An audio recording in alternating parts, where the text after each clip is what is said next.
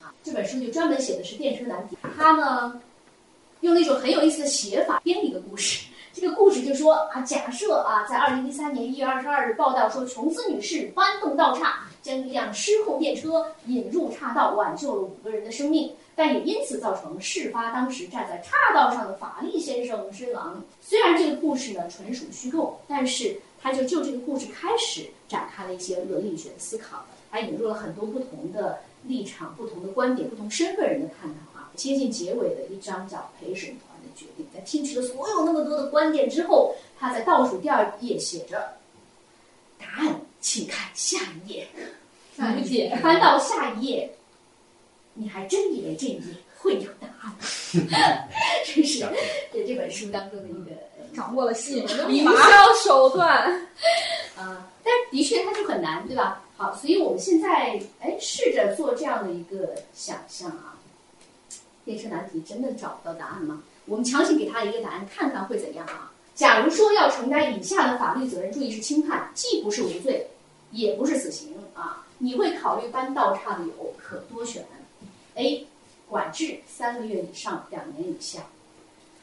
管制的意思就是在社区，你还是可以住在小区里面，但是会遵守一些这个管制的约束条件。你能接受并且搬道岔的，举一下手。好，能接受啊。好，来第二项，拘役一个月以上六个月以下的。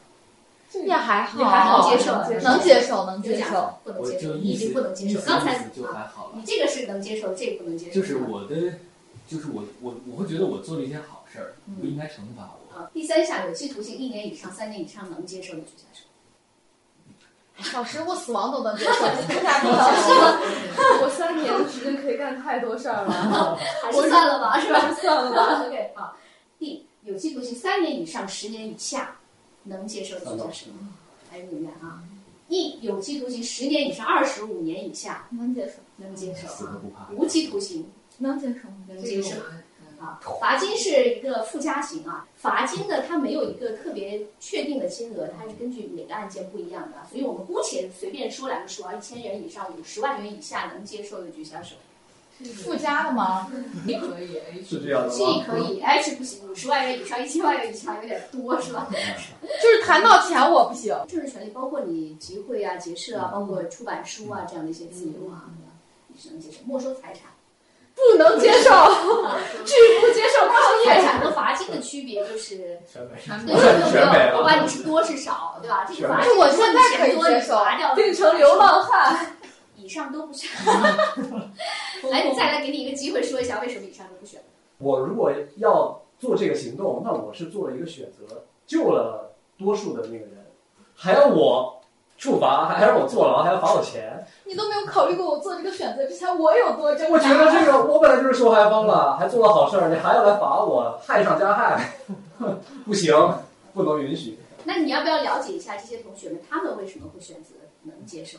我能接受死刑，但我不接受罚金。我也有家人，我不能让他们为了缴我这个罚金，对嗯吧？因为选择是我自己做的，我可以自己承担。没收财产，如果是没收我自己的财产的话，可以，我也没有多 少，我没有财产，你没收就没收了吧。但如果说要没收相关人人士之类的，嗯那也不行，我不要标题包装四个字“人间清醒我们需要一个互相对话的过程嗯啊。我们请两位同学到台上来互相呃，就是 PK 一下。当他被关进监狱的时候，能接受这样的一些啊、法律的责任的时候，他能获得什么？”，我能获得内心的成名，就是我对我自己有一个很好的交代。因为在那一刻，我后来怎么去想，我其实没有想过，但在那一刻，我是必须做出这个选择的。在那个时候，我肯定是会选择就这五个人搬那个道岔，以后以至于往后的余生，我该怎么在监狱里面去回想我当时那个决定，我可能当时真没想太多。除了你内心的平静之外，你还能获得什么现实的利益吗？就是说，我是那个死后被供到庙堂上那个鳖呀、即兴你在监狱里面将如何度过你的监狱时光？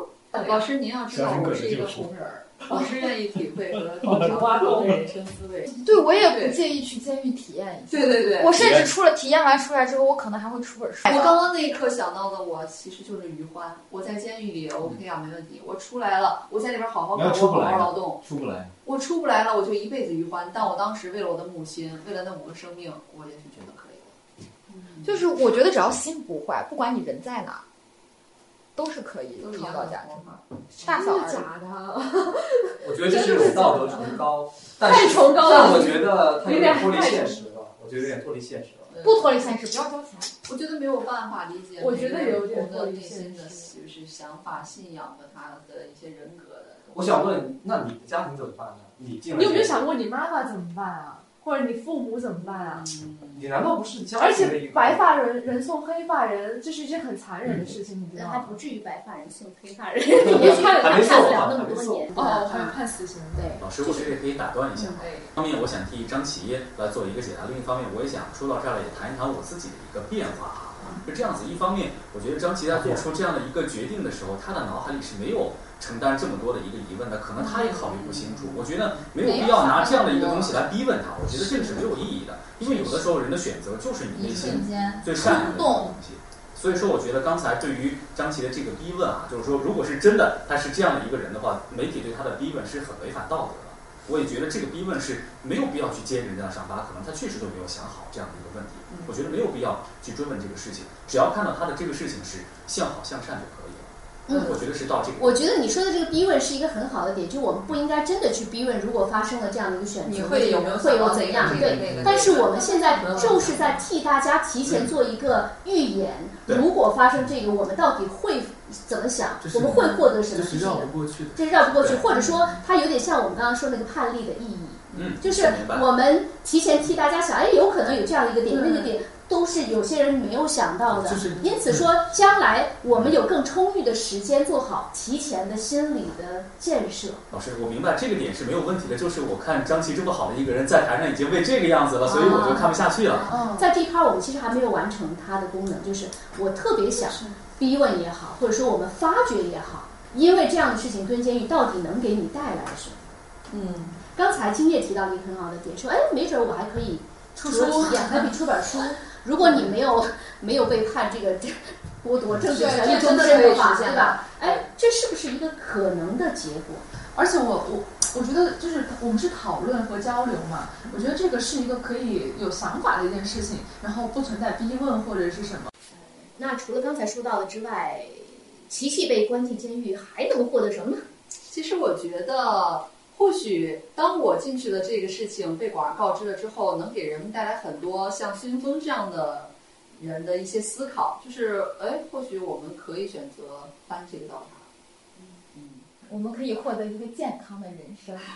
比你如说在监狱里面有规律的作规律的作息，息几点起 床，几点睡觉，每天有多少的运动人家量，还每看天新是要闻完成播多少的任务，甚至您可以随时跟进国家大政大政方针。我觉得叶老师嗯你说可对真，行而且还有一点就是，我们以后再也不用熬夜干 PPT 了，再也不用准备第二天的 pre 了，再也没有我了们这只些需要繁做杂一些琐轻事。松简单的手工活，练就一门 儿手艺，甚至出来可以让自己就是有那个有饭吃。我们没有了这些智能媒介产品之后，我们变成了自己一个独立的人，而不是拥有了这些工具的极工简具生人。活，所以说，我们就可以回归原始的、朴素的那种生活状态当中，去思考更多的问题。出来之后，真的能像叶子说的出一本书，所以那不是他的监狱，那是他的瓦尔登湖。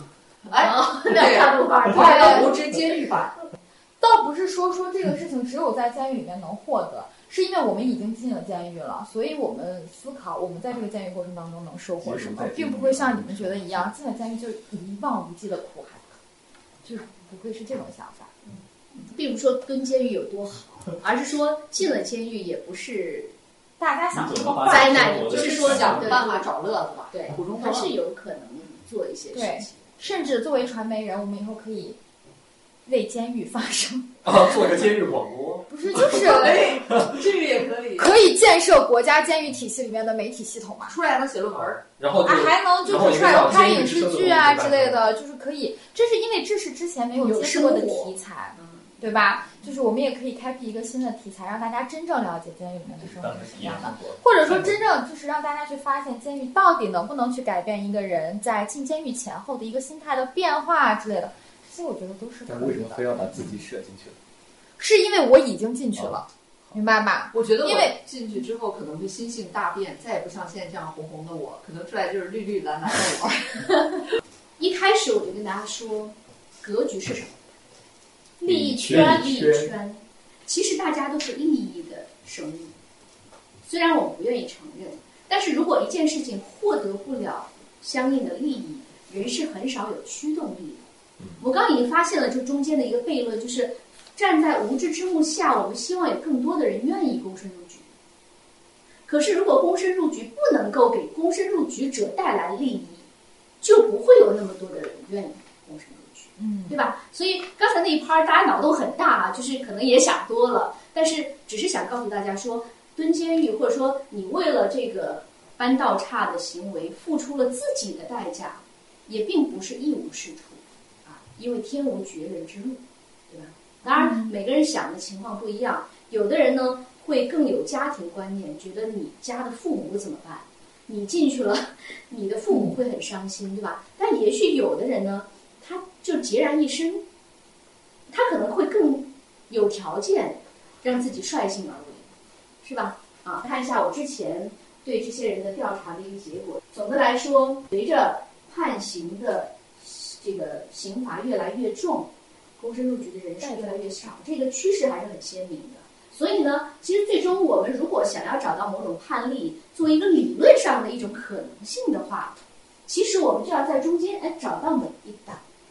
就说判十年吧，那可能在座啊，谁会愿意接受？琪琪是愿意接受的，对吧？经验是愿意接受的，对吧？大家会发现它是一个比例，比如说在座六位同学当中有两位会选择，OK，于是就给这第一条轨道上的五个人一定的可能性留下来。